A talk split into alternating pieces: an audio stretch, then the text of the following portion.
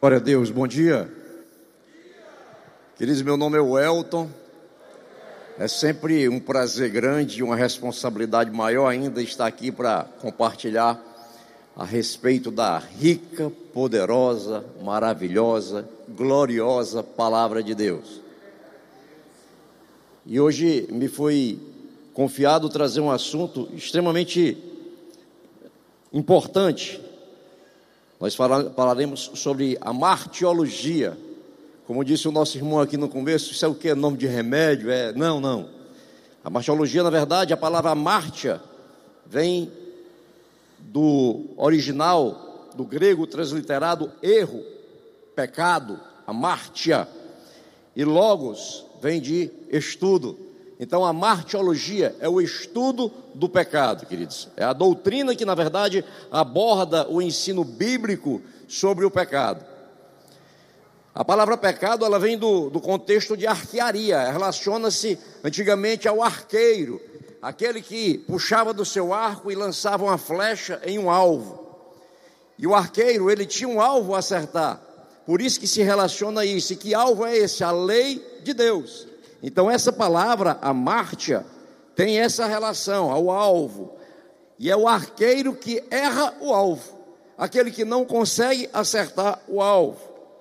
E para que nós possamos entender a salvação pela graça mediante a fé, é fundamental que nós entendemos, entendamos antes a gravidade do pecado. E por que que o arrependimento é tão importante nesse processo, nesse processo de de salvação. Amém? Você está comigo? Glória a Deus. Então, deixa eu te convidar para ficar de pé se você puder e vamos orar. Pedir a Deus que traga aqui para nós a orientação do Espírito Santo, o discernimento, para que nós possamos entender, queridos, porque se não for por Ele, nós nada conseguimos, absolutamente nada. Como disse o pastor há pouco, a honra, a glória, o louvor, a adoração, tudo é dele. Amém? Feche seus olhos. Ah, eu preciso fechar os olhos para orar. Não, você pode orar de olhos abertos. E por que você me pede para fechar? Porque quando você fecha, você se concentra melhor, você não se dispersa com o que se passa em volta. Somente por isso. Então feche seus olhos. Pai, em nome de Jesus, nós estamos aqui nessa manhã, Senhor. Em primeiro lugar, para louvar o teu nome, para glorificar a ti, Senhor. Tu és o único digno de honra, de glória, de louvor, de adoração. Jesus não teria o menor sentido nós estarmos reunidos aqui nesse lugar se não fosse para a tua honra, se não fosse para a tua glória, se não fosse para te adorar, Senhor. Tu és a razão da nossa vida, Senhor, e nós estamos aqui em primeiro lugar para isso, mas também para ouvir a tua voz, para aprender de ti, Senhor.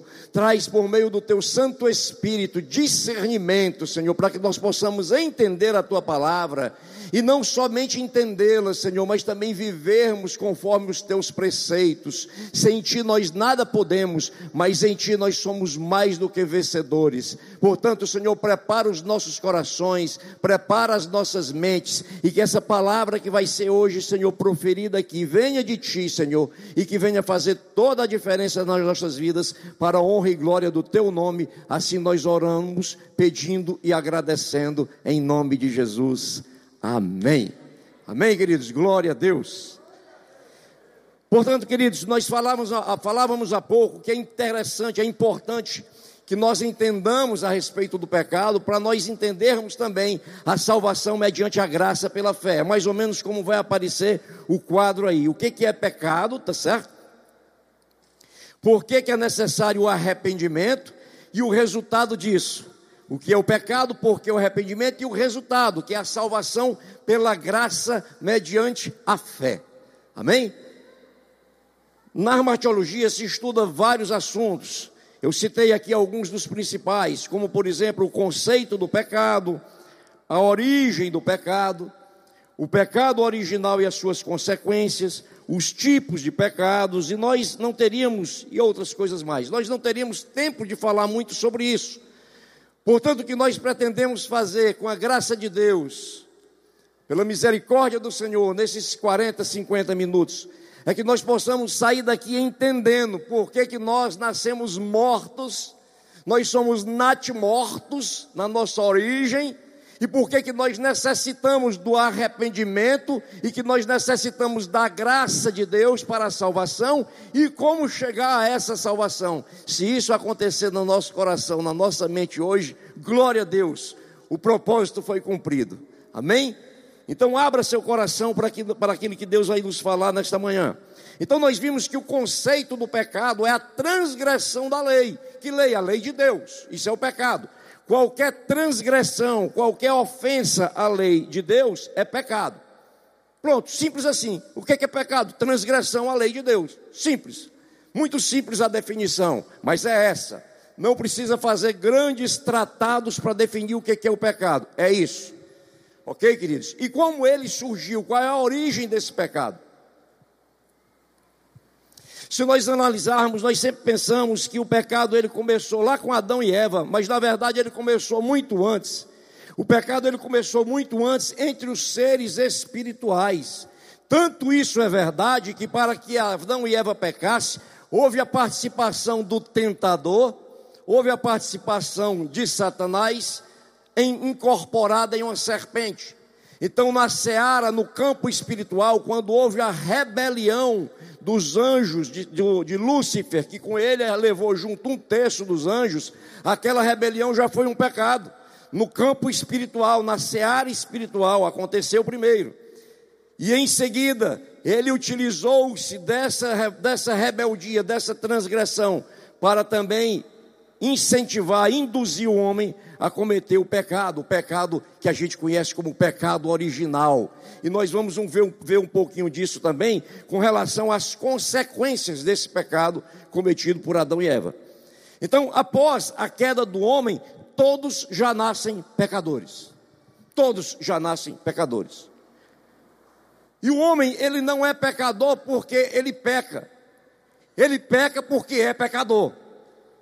Na sua essência, o pecado está tão enraizado nele que ele não é pecador porque cometeu um pecado, não. Ele comete o pecado porque, na essência, desde a queda, ele já é um pecador.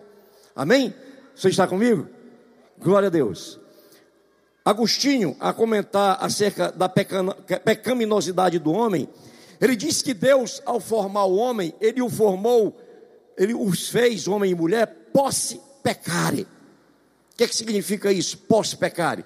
É que o homem ele tinha a possibilidade de pecar. Mas ele o fez também posse no pecare. O homem, da mesma forma, tinha a possibilidade de não pecar. Então estava dentro do, daquele poder que Deus deu ao homem a possibilidade de pecar ou a possibilidade de não pecar. Eles não foram criados como pecadores, mas com a possibilidade de. Amém? E o que é que acontece? Após a queda de Adão e Eva, o homem se tornou no posse, no pecare. Ou seja, ele não pode mais não pecar. Ele perdeu a posse pecare e passou a ser não posse, não pecare. Ele perdeu a capacidade de não pecar. E eu falo aqui do pecado que traz a morte eterna. E não só desse, os demais também, os individuais, e nós veremos isso aqui a pouquinho. Todos nascem nesse estado mal. Todo ser humano nasce com a natureza pecaminosa, tendenciosa ao egoísmo, à mentira e todos os demais frutos desta natureza. É assim que o homem nasce, quer gostemos ou não. E a essa, e a essa natureza pecaminosa que nós herdamos, nós chamamos comumente de pecado original. E ele nos foi imputado. Ele nos foi imputado. Davi, aquele homem que tinha tanta intimidade com Deus, quando ele comete o seu grande pecado, aliás, quando ele confessa o seu grande pecado a Deus, no Salmo 51, versículo 5, ele reconhecendo isso, ele diz assim, abre aspas, Sei que sou pecador desde que nasci. Sim, desde que me concebeu minha mãe.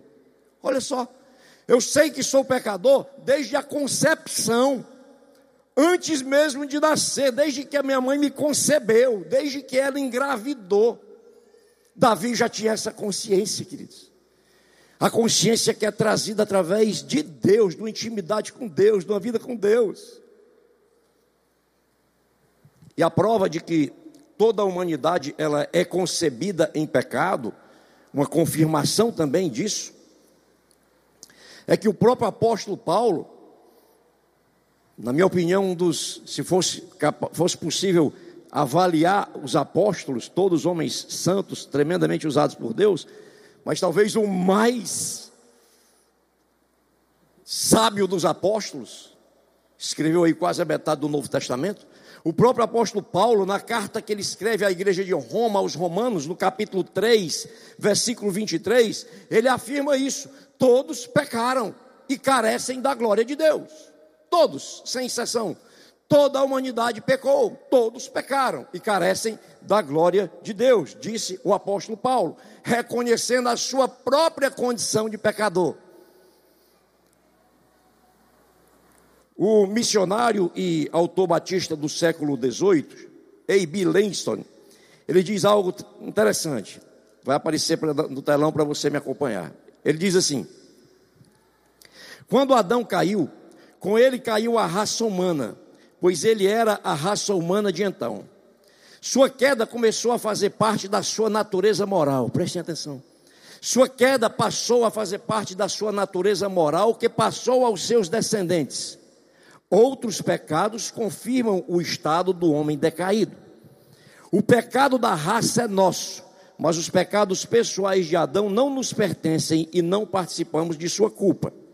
É por isso que Deus nos imputa o pecado da raça e não os pecados pessoais de Adão. Portanto, cada um de nós dará contas de si mesmo a Deus. Isso também está em Romanos 10, 14, versículos 10 a 12. Continua Langston. Como semente gera semente da mesma espécie, nós, sementes de Adão, herdamos a natureza pecaminosa. Amém? Não tem jeito. A nossa semente é essa, nós herdamos essa semente, a natureza pecaminosa. A Bíblia diz que os pecados pessoais, aqueles que eu cometo por mim mesmo, por minha decisão, esses são meus. Esse eu não transfiro para outros, Deus não transfere a minha culpa para outra, mas esse pecado da queda do homem, esse já faz parte da nossa natureza, a partir daquela queda, a partir da queda do homem. E uma vez que todo ser humano nasce debaixo desse princípio, e nós vimos isso, todos, sem exceção, já nascem condenados à morte eterna. Todos são natimortos, nascem mortos.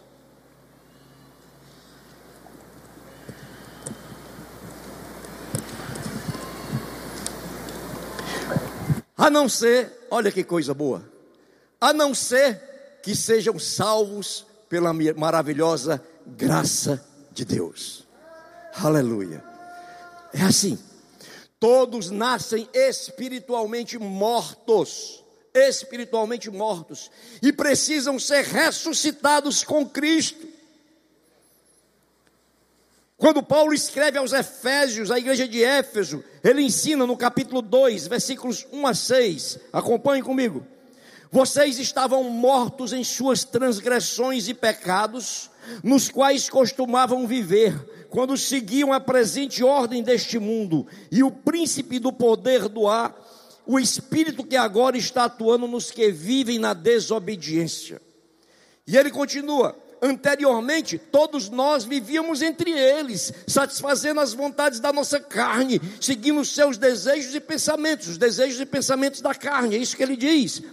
Como os outros, nós éramos, por natureza, merecedores da ira de Deus. Aí Paulo dá uma outra notícia tremenda. Ele diz assim: toda vida, todavia, Deus, que é rico em misericórdia, pelo grande amor com que nos amou, deu-nos vida juntamente com Cristo, quando ainda estávamos mortos em nossas transgressões. Aí Paulo diz: pela graça vocês são salvos. Deus nos ressuscitou com Cristo e com Ele nos fez assentar nos lugares celestiais em Cristo Jesus. Aleluia. Queridos, o que Paulo está dizendo, glória a Deus, fato um, vocês estavam mortos, fato. Aleluia. Fato 2: anteriormente nós, eles, Paulo se inclui. Ele diz assim: anteriormente todos nós vivíamos entre eles, satisfazendo a vontade, as vontades e os desejos da nossa carne. Fato 2: todos vivíamos entre eles, todos vivíamos atrás de satisfazer a vontade da carne. Fato 3: Deus que é rico em misericórdia pelo grande amor com que nos amou, olha que coisa linda, nos deu vida juntamente com Cristo. Quando nós paramos para pensar no tamanho desse amor, queridos, ah, meu Deus, quisera eu poder alcançar, ou sentir, ou, ou tentar me imaginar, pelo menos de uma forma, uma proporcionalidade, proporcionalidade que alterasse todo o meu ser, todo o meu coração, o tamanho desse amor de Deus. O que Paulo disse aos Efésios, aos Efésios é que o pecado levou à morte de toda a raça humana. Mortos. Você já viu morto? Certamente você já foi um velório e já viu morto. Morto não ouve, morto não fala, morto não sente, morto é incapaz de reagir porque ele está morto. Absolutamente capaz de, de qualquer reação. Da mesma forma, é exatamente dessa forma, do morto lá no velório, é exatamente assim a condição do homem após o pecado. Ele está morto, ele não pode reagir, espiritualmente morto, todos estavam mortos. O pecado, queridos, ele contamina e ele condena o homem.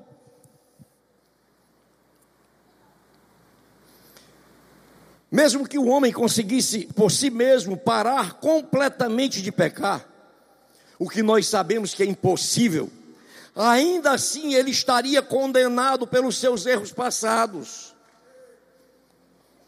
Vamos exemplificar isso. Imagine um assassino em série, um serial killer, o cara que mata vários um atrás do outro lá. O passatempo dele é matar. Então imagine essa situação: o cara é um assassino em série, e de repente esse cara decide nunca mais matar ninguém.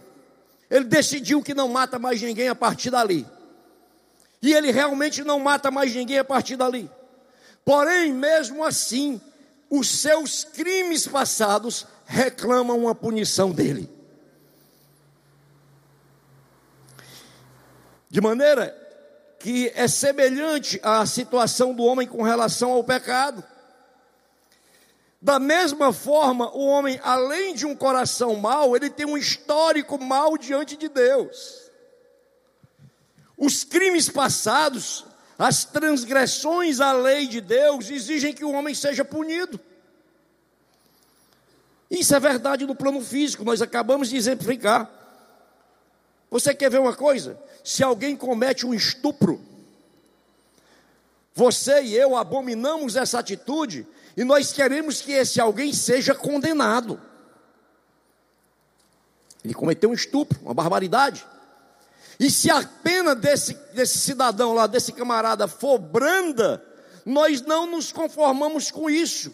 Porque nós achamos que se ele, por cometer um estupro, pagar simplesmente uma cesta básica, não é uma pena justa. Nós queremos uma pena mais rigorosa.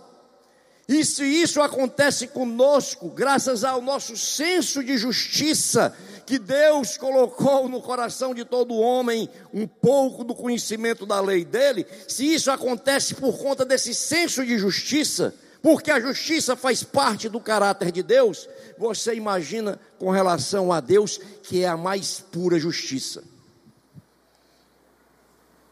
Quando Deus fez o homem, querido, deixa eu abrir aqui um parênteses sobre isso. Quando Deus fez o homem, Ele lhe deu tudo domínio sobre toda a terra, sobre o que nela havia.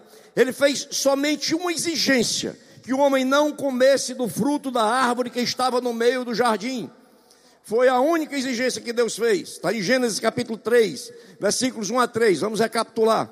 Gênesis 3, versículos 1 a 3. Diz assim: Ora, a serpente era o mais astuto de todos os animais selvagens que o Senhor Deus tinha feito. E ela perguntou à mulher: foi isso mesmo que Deus disse? Não comam de nenhum fruto das árvores do jardim? Respondeu a mulher à serpente: Podemos comer do fruto das árvores do jardim, Mas Deus disse: Não comam do fruto da árvore que está no meio do jardim, nem toquem nele, do contrário vocês morrerão. Foi isso. Aí deixa eu abrir outro parênteses. O diabo sempre usou a tática de alterar a palavra de Deus para levar a sua mensagem. Ele cita a palavra de forma distorcida. E se você não conhecer a palavra, aquela citação distorcida vira realidade para você. Daí o importante de nós conhecermos a palavra de Deus. A tática dele não mudou. Ainda hoje a palavra é distorcida. E foi isso que ele fez. Olha, Deus disse que você não podia comer de árvore nenhuma aí. Olha só. E Eva disse: Não, senhor, ele não disse isso não. Ele disse que eu podia comer de tudo, menos daquela. Fechei o parêntese. Para que nós possamos ter o cuidado de conhecer a palavra, para sabermos quando ela, vai, quando ela é falsificada. Você já viu alguém que conhece uma cédula falsa? Se você for para um perito da Polícia Federal, por, por exemplo, especializado em dinheiro, em conhecer cédula falsa, e você levar para a mão dele uma cédula fabricada, uma cédula de real fabricada lá no Japão, que seja falsa, quando ele pegar, ele sabe que é falsa. Se você levar uma fabricada, por exemplo, no Oriente Médio, ele também sabe que é falsa. Aí você pode dizer, como assim? Esse cara aprendeu, foi lá conhecer a cédula do Japão, do Oriente Médio? Não. Ele não conhece nenhuma dessas, mas ele conhece a verdadeira, de maneira que quando a falsa chega na mão dele, ele sabe, epa, essa não é verdadeira. Da mesma forma com a palavra de Deus. Por isso que a igreja de Bereia foi elogiada. Porque os bereanos, eles confirmavam o que, era, o que era pregado, eles confirmavam à luz das escrituras. E eles sabiam se fosse uma mensagem falsa ou não. Nós vimos a questão aí em Gênesis 3, 1 a 3, a, a, a, a tentação de Adão e Eva, né, onde eles pecaram. Adão e Eva, só, só, como eu disse antes, só não podiam comer da árvore da vida, da árvore do conhecimento do bem e do mal. Mas eles, usando a sua posse pecária, vocês lembram, a sua capacidade de pecar, e querendo ser iguais a Deus, comeram daquele fruto, daquele fruto. E a consequência disso, morte física e espiritual. Morte física e morte espiritual. E com esse pecado, queridos, até a natureza passou a sofrer consequências. Deus ele fez a natureza perfeita. E ele fez perfeita para que o homem trabalhasse nela. Mas depois da queda, Deus amaldiçoou a natureza. Consequência do pecado. Gênesis capítulo 3, versículos 16 a 19. Acompanhe comigo. A mulher, ele declarou, ele que é Deus. A mulher, ele declarou: multiplicarei grandemente o seu sofrimento na gravidez. Com sofrimento você dará à luz filhos. Seu desejo será para o seu marido, e ele a dominará. E ao homem declarou: visto que você deu ouvidos à sua mulher e comeu do fruto da árvore da qual eu lhe ordenara que não comesse, maldita é a terra por sua causa. Com sofrimento você se alimentará dela todos os dias da sua vida. Ela lhe dará espinhos e ervas daninhas, e você terá que alimentar-se das, alimentar das plantas do campo. Com o suor do seu rosto você comerá o seu pão até que volte à terra, visto que dela você foi tirado, porque você é pó e ao pó voltará. Você está entendendo a consequência daquele pecado? Para a própria natureza.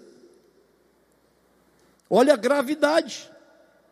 E Paulo, quando escreve aos Romanos, no capítulo 8, versículos 19 a 22, ele também fala a respeito disso. Ele diz assim: a natureza criada aguarda com grande expectativa que os filhos de Deus sejam revelados. Pois ela foi submetida à futilidade, não pela sua própria escolha, mas por causa da vontade daquele que a sujeitou, na esperança de que a própria natureza criada será liberada da escravidão da decadência em que se encontra, para a gloriosa liberdade dos filhos de Deus. sabemos que toda a natureza criada geme até agora, como em dores de parto. Quão grave aquele pecado. Mexe com o homem, mata o homem fisicamente, mata o homem espiritualmente, mexe com a natureza. A partir dali a terra passa a produzir espinhos e ervas daninhas. E algumas Bíblias falam e usam outro termo, cardos e abrolhos, mas é a mesma coisa. A partir daquele pecado, daquela queda, a natureza passa a produzir isso, espinhos, ervas daninhas. E o homem passa a ter que suar para tirar o seu próprio sustento.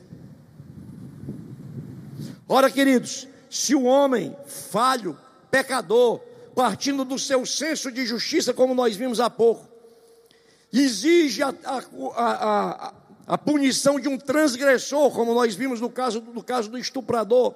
Quanto mais Deus, que é perfeita justiça, tinha que punir o pecador, principalmente porque ele preveniu que a transgressão levaria à morte. Você está comigo? Amém? Amém? Levante a mão se você estiver me acompanhando. Glória a Deus.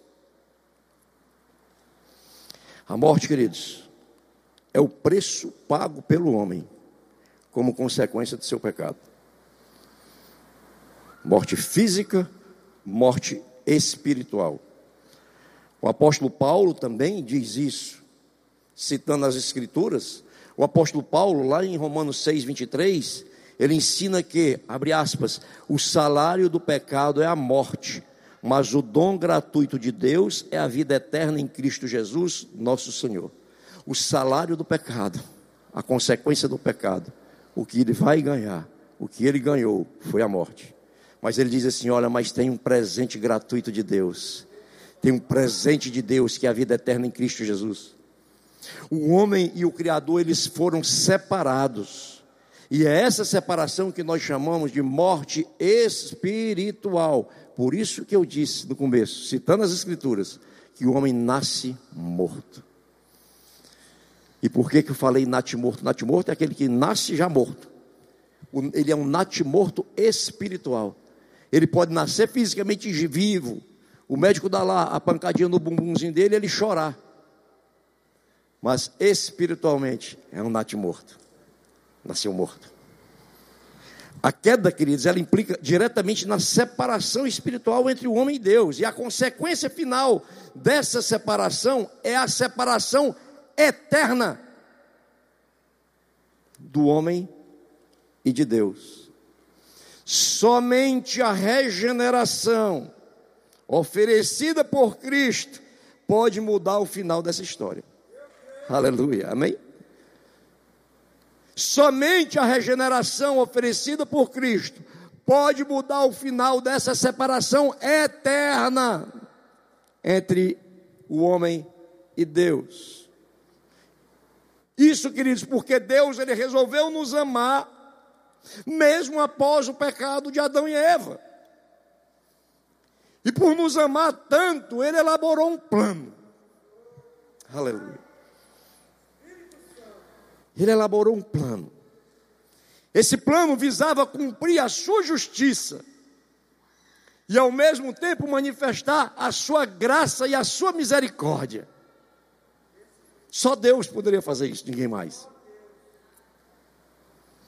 Esse plano visava cumprindo a sua justiça e manifestando ou dando a possibilidade de o um homem receber a sua misericórdia e a sua graça, ele trazer de volta o homem à vida eterna. Aleluia. Glória a Deus. Essa forma elaborada por Deus, queridos, foi enviar seu filho Jesus Cristo para pagar o preço dos nossos pecados. É uma morte, ele veio pagar o preço por uma morte substitutiva.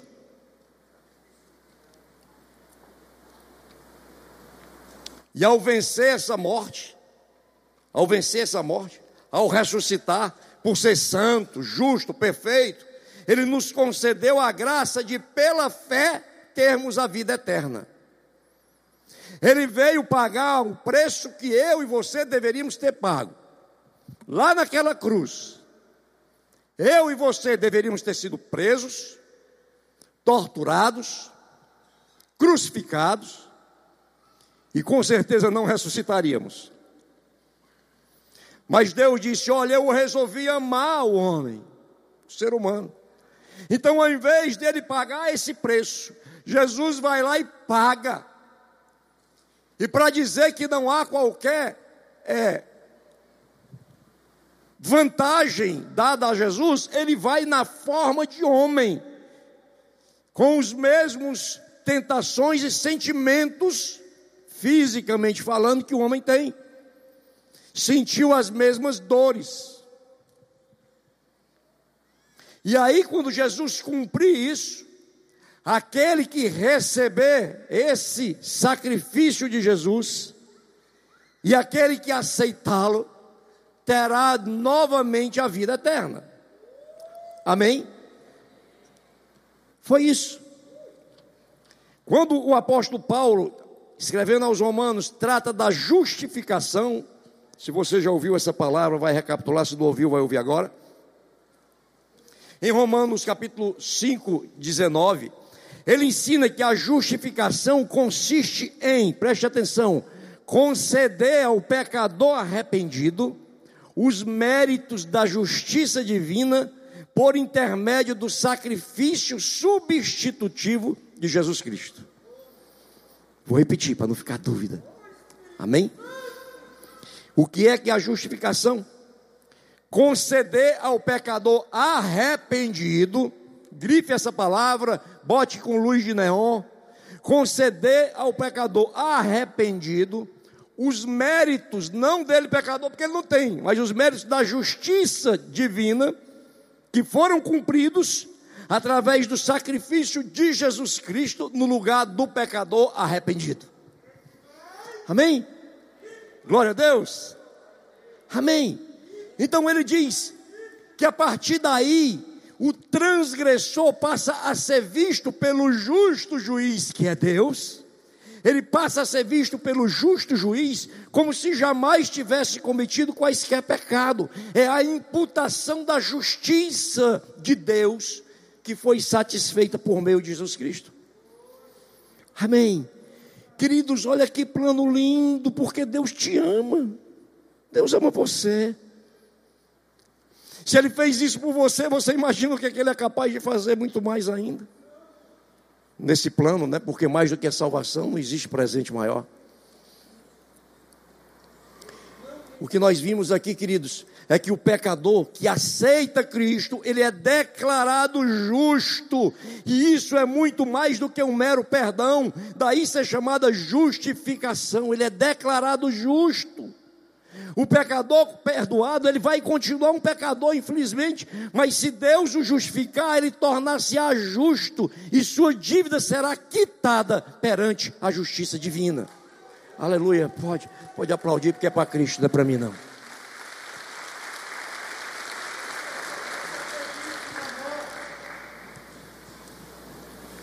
E Paulo dá uma notícia tremenda para nós.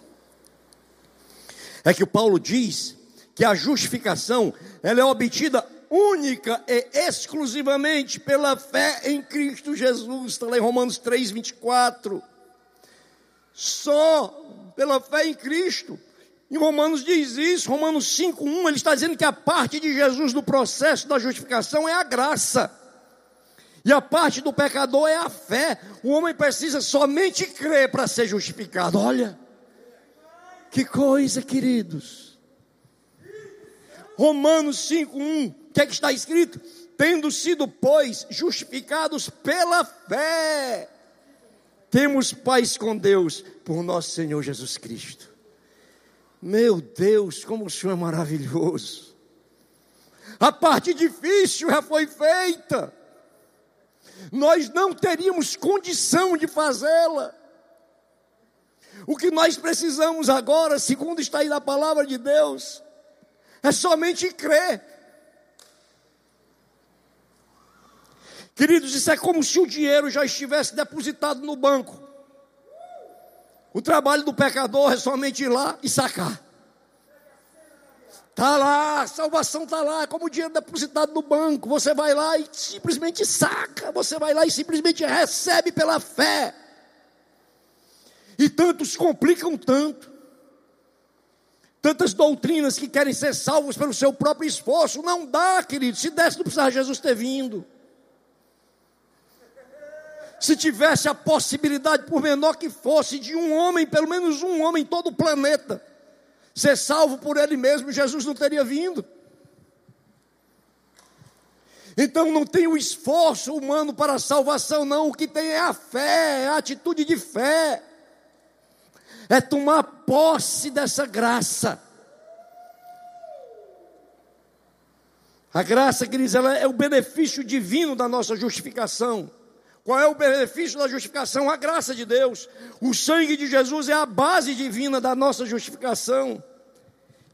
E a fé é o meio para o homem se apropriar dos benefícios divinos da justificação. A fé.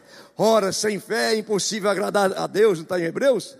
É necessário que o homem que se aproxima de Deus creia que Ele existe, creia que Ele existe, creia que Ele existe, que é galardoador, presenteador dos que o amam. Você quer agradar a Deus? Fé.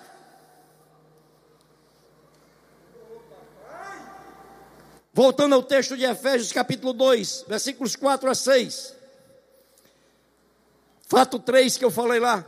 Todavia, Deus, que é rico em misericórdia, pelo grande amor com que nos amou, deu-nos vida juntamente com Cristo, quando ainda estávamos mortos em transgressões. Pela graça vocês são salvas, salvos. Deus nos ressuscitou com Cristo e com Ele nos fez assentar nos lugares celestiais em Cristo Jesus. Oh, glória a Deus! Estávamos mortos não podíamos reagir, estávamos mortos. Morto não reage. Estávamos mortos, morto não ouve, não escuta, não, não faz nada.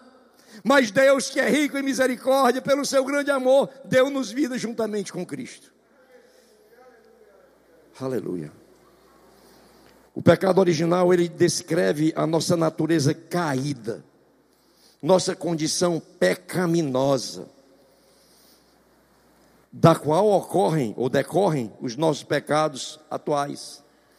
Lembrem-se, a Bíblia diz que o homem não é pecador porque peca, ele peca porque ele é pecador. Faz toda a diferença. Nós temos uma natureza caída, queridos, corrupta, e é dela que fluem todos os pecados que nós cometemos.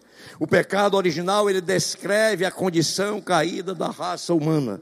As escrituras elas são claras em mostrar que existe algo inerentemente errado em nosso caráter. E você quer comprovar isso? A tua e a minha experiência diária mostram isso. Aleluia.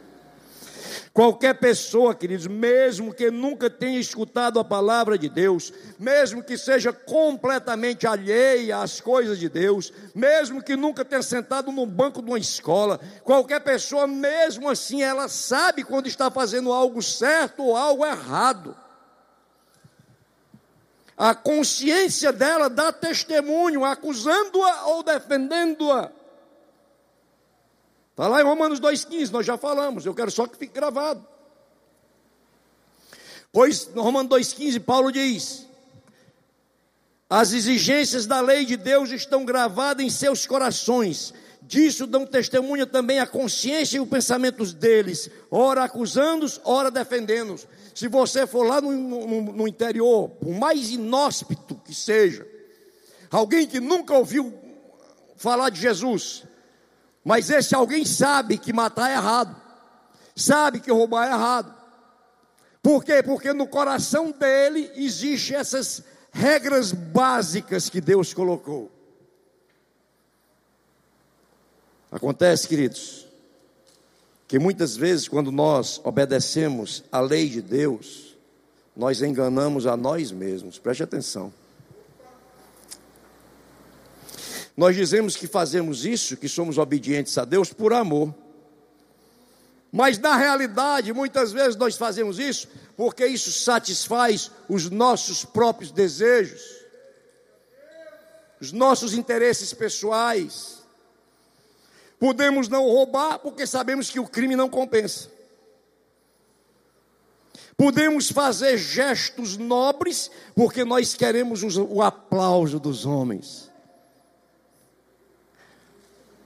Podemos ser caridosos porque queremos ser reconhecidos como pessoas boas e caridosas. Essa é a motivação e não por amor a Deus. Sabe por quê? Porque os homens caídos, queridos, eles não têm motivação para obedecer à lei de Deus, compelidos por um amor puro.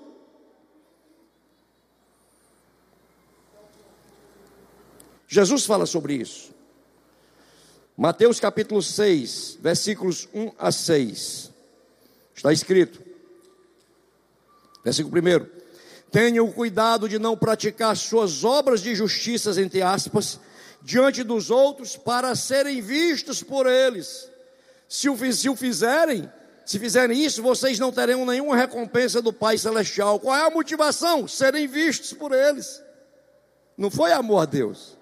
Não foi a obediência por amor. Jesus está dizendo: olha, cuidado com isso. E Jesus continua. Portanto, quando você der esmola, não anuncie isso com trombetas, como fazem os hipócritas nas sinagogas e nas ruas, a fim de serem honrados pelos outros. Eu lhes garanto que eles já receberam sua plena recompensa. Qual é a motivação aqui dos hipócritas nas sinagogas? Serem honrados pelos outros. Não é amor a Deus. E Jesus continua. Mas quando você der esmola, que a sua mão esquerda não saiba o que a direita está fazendo, de forma que você preste a sua ajuda em segredo. E o seu pai, que vê o que é feito em segredo, o recompensará. E Jesus continua: E quando vocês orarem, não sejam como os hipócritas. Eles gostam de ficar orando em pé das sinagogas e das esquinas para serem vistos pelos outros. Olha as motivações. E antes de nós julgarmos qualquer pessoa, avaliemos a nós mesmos. Quais são as nossas motivações? Qual é a minha motivação? Qual é a tua motivação, Elton? É a glória de Deus? Tu luta para tentar obedecer por amor ou tu tem outros interesses pessoais?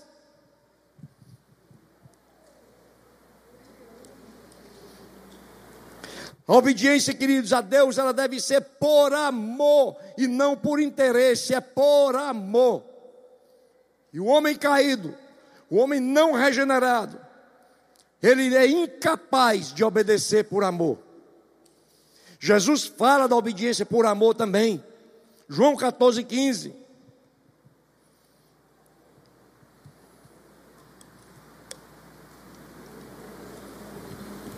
Se vocês, se vocês me amam, obedecerão, obedecerão os meus mandamentos. Motivação de, de obediência, amor.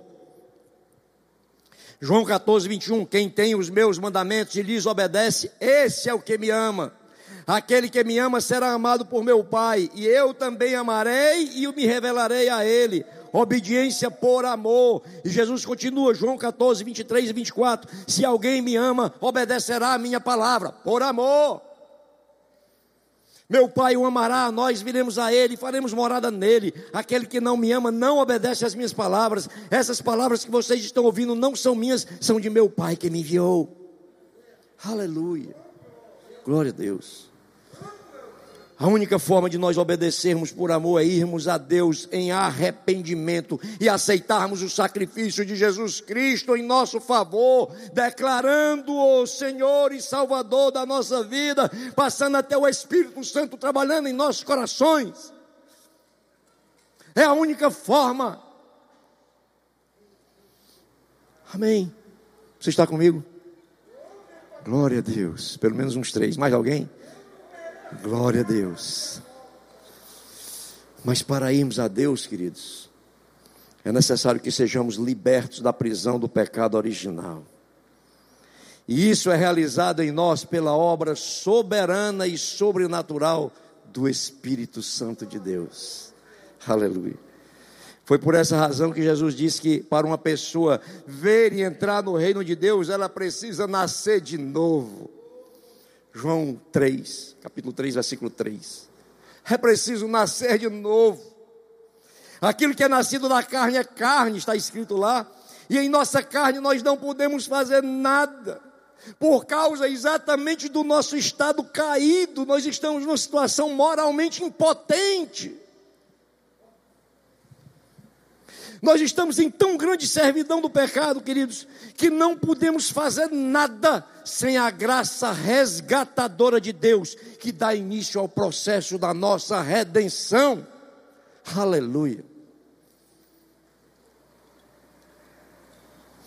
Agostinho ele diz que, abre aspas, a queda do homem no pecado lá na origem se estende a toda a pessoa, mente, coração e corpo nosso corpo falha, nossa visão se torna embaçada, nossos cabelos ficam grisalhos, a nossa força se dissipa, ficamos doentes e por fim morremos. A Bíblia diz que tudo isso é resultado da influência do pecado sobre o nosso corpo, mas o poder do pecado ele afeta também o nosso coração, a nossa vontade e a nossa mente. Não é só o corpo. Sem Jesus, queridos, nada podemos fazer. Romanos 3, versículos 10 a 12. Paulo escreve aos romanos, eu às vezes eu gosto, eu já falei aqui em outra oportunidade. Quando eu leio a Bíblia, eu gosto de me, sabe, é, transferir para o local. Eu fico imaginando a cena, eu me insiro na cena. Eu gosto de fazer esse exercício. Eu imagino Paulo ensinando ali aos romanos, aquele povo ali na frente, Paulo diz assim: olha, não há justo nenhum sequer, não há quem entenda, não há quem busque a Deus, todos se extraviaram, a umas se fizeram inúteis, não há quem faça o bem, não há um sequer. Paulo poderia ter continuado, portanto você baixa sua bola. Ele parou aqui, mas ele podia ter continuado, baixa sua bola. Você está achando que é justo, que é bonzinho demais? Queridos, Jesus ele nos trouxe salvação. O seu perdão retira a culpa produzida pelo pecado. E a justificação é a declaração da atribuição da justiça de Cristo ao pecador que é perdoado. Ele justificou porque ele atribuiu a sua culpa lá a Jesus que cumpriu lá o cumprimento da, da, da pena.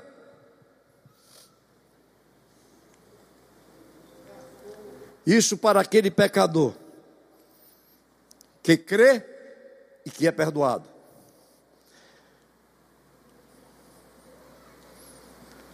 Os que não têm Cristo, queridos, precisam reconhecê-lo como o único Salvador de suas vidas. É necessário que confessem a Jesus como Senhor e Salvador, para que recebam o perdão e a justificação conquistada por eles, aliás, para eles, por Ele lá na cruz. Vou repetir.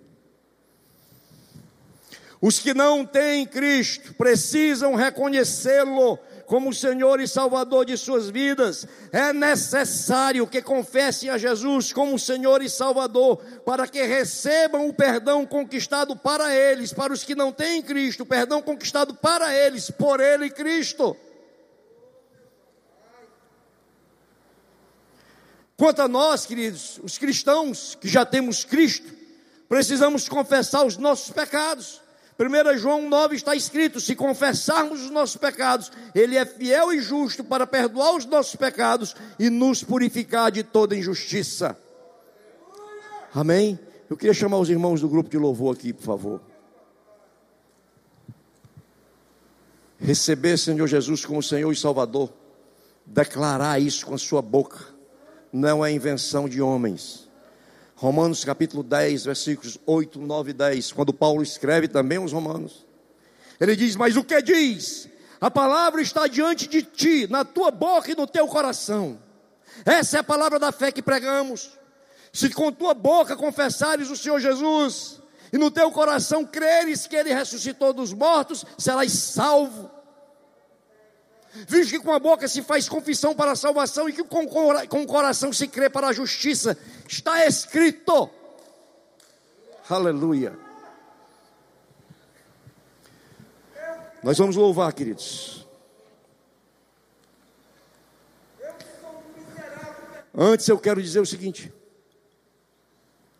1 Coríntios capítulo 15, versículo 21. Visto que a morte veio por um só homem, por meio de um só homem, falando aqui de Adão, também a ressurreição dos mortos veio por meio de um só homem, falando de Jesus Cristo. Vamos repetir. Visto que a morte veio por meio de um só homem, nós vimos isso hoje, Adão, também a ressurreição dos mortos veio por um só homem, Jesus Cristo. O inglês Thomas Goldwyn foi presidente do Magdalene College no século XVI. Veja o que esse homem escreveu, abre aspas. Diante de Deus há dois homens, Adão e Jesus Cristo, e todos os outros estão pendurados em seus cinturões.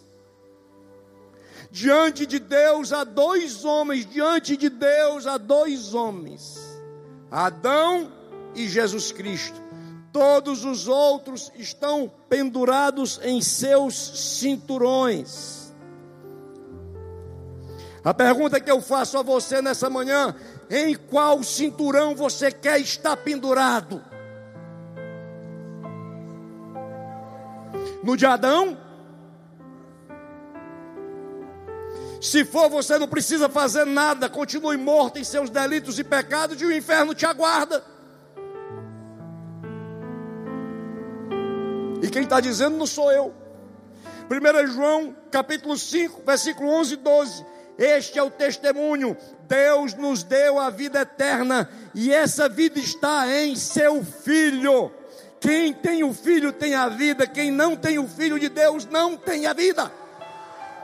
Aleluia. Aleluia. Glória a Deus.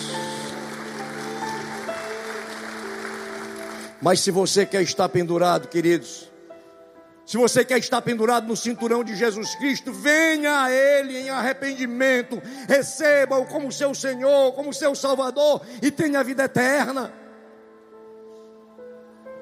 A estes que vêm a Jesus, a estes que vão a Ele. A Bíblia diz em João 17, 24, querido, João 17, 24, uma oração linda. Jesus ele ora por ele mesmo, pouquinho antes de ser preso, crucificado. Jesus ele ora por ele mesmo, ele ora pelos seus discípulos, ele ora por nós até hoje. E em João 17, 24, Jesus diz assim: Pai, eu quero que os que me deste estejam comigo onde eu estou e veja a minha glória, a glória que me deste, porque me amaste antes da criação do mundo. Aleluia aqueles que vêm a mim, Senhor, aqueles, meu Pai, aqueles que o Senhor me deu, aqueles que vieram a mim, eu quero que estejam comigo aonde eu estiver. Aleluia. Apocalipse capítulo 21, versículos 1 e 2. João tendo a visão dos últimos acontecimentos do mundo. E João diz assim: Então eu vi um novo céu e uma nova terra, pois o primeiro céu e a primeira terra tinham passado e o mar já não existia.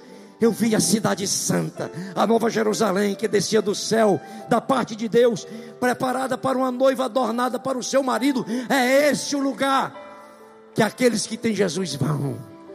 Aleluia. Essa cidade santa que desce do céu. Qual cinturão você quer estar pendurado? A escolha é sua, queridos. A escolha é de vocês. Nós vamos louvar agora. Estamos concluindo. Nós vamos louvar. Durante o louvor, eu quero fazer um convite para ti. Se você quer, se você nunca se segurou no cinturão de Jesus, e se você quer fazer isso hoje, você sai do seu lugar, vem aqui para frente, nós vamos orar por você. Venha reconhecendo, Senhor, eu entendi. Eu sou um pecador, eu nasci em pecado, em pecado eu fui concebido, mas eu quero agora receber, Senhor, a justificação pela fé, porque o que eu estou tendo aqui nessa noite, nessa manhã, melhor dizendo. Eu quero receber, Senhor, a salvação, a graça que veio de Ti, que é de graça. Eu entendi que a única coisa que eu preciso fazer é crer, crer e receber o Senhor como meu Salvador. Aleluia. Vamos louvar, queridos. Aleluia. Glória a Deus. Depois nós oraremos, encerrando. Vamos louvar, meus queridos.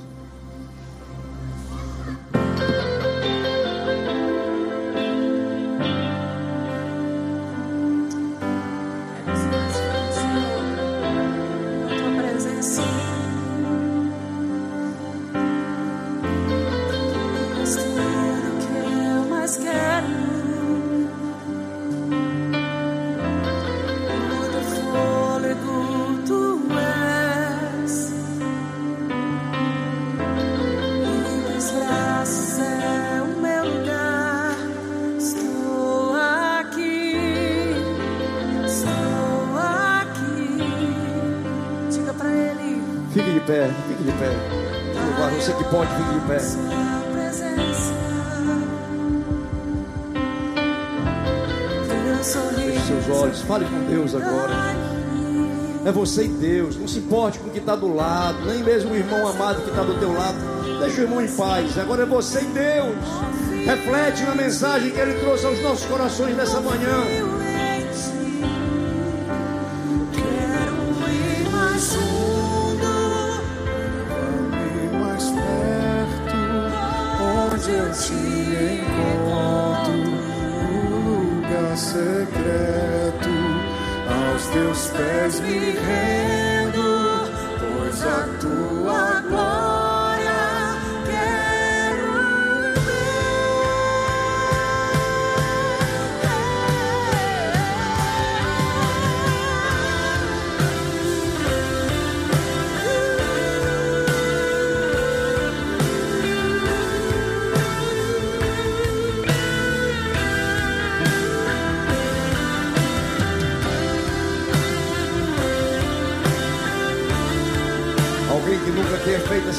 Declaração, quer fazer nessa manhã, levante a sua mão. Você não precisa nem vir à frente, levante a sua mão. Eu vou orar por você. Quem está louvando, agora baixe a mão, levante a mão só aquele que quer receber Jesus nessa manhã. Tem alguém assim? Amém. Mais alguém, queridos? Mais alguém? Amém. Glória a Deus. Amém. Mais alguém? Mais alguém? Levante a sua mão, queridos. Levante a sua mão. Deus falou com você nessa noite, nessa manhã. Responda ao Senhor agora, queridos. Eu não vou insistir porque a obra não é minha, é do Espírito. Amém. Alguém mais? Alguém mais? Se você quiser vir à frente, venha. Seja ousado, dê um passo de fé, mostre a sua fé. Aleluia. Se você não quiser, fique aí mesmo, com a mãozinha levantada. Nós vamos orar por você. Amém. Mas venha à frente, mostre que a sua decisão é real, é pública, para que no mundo espiritual veja que você, a partir de hoje, você é de Jesus, você é salvo, liberto, resgatado, remido. Aleluia. Venha para cá, ainda dá tempo, queridos. Você que está aí atrás, levantou a sua mão, dê um passo de fé também, venha aqui à frente, não tenha vergonha disso, pelo contrário, envergonhe no mundo espiritual os inimigos de Jesus. Aleluia. Aleluia. Escuta a voz de Deus falando ao teu coração nessa manhã. Escuta a voz de Deus. Aleluia. Pai, em nome de Jesus. Eu quero te agradecer, Senhor, pela tua palavra ministrada aos nossos corações. Senhor. Deus, tu que sonda os nossos corações, Senhor, vê tanta coisa mal que existe, Senhor, e limpa, purifica, santifica, Senhor. Que nós possamos ser obedientes por amor a Ti, que essa seja a nossa motivação, Senhor, em nome de Jesus.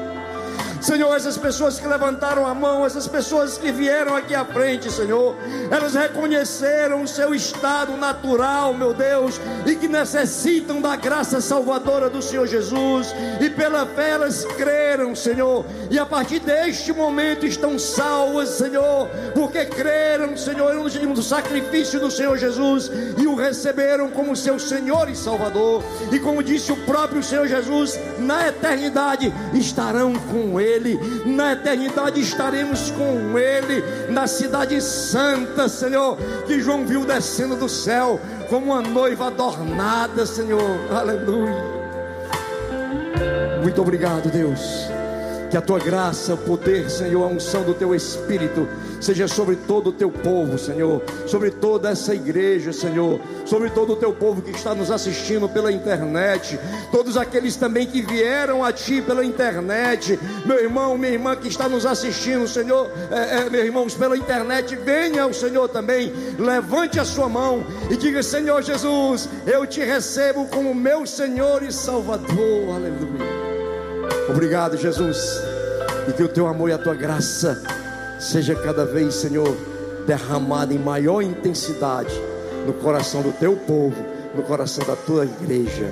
Assim nós oramos, pedindo e agradecendo, em nome de Jesus. E aquele que crê, diga bem forte: Amém. Amém. Glória a Deus. Aleluia. Glória, glória, glória a Deus.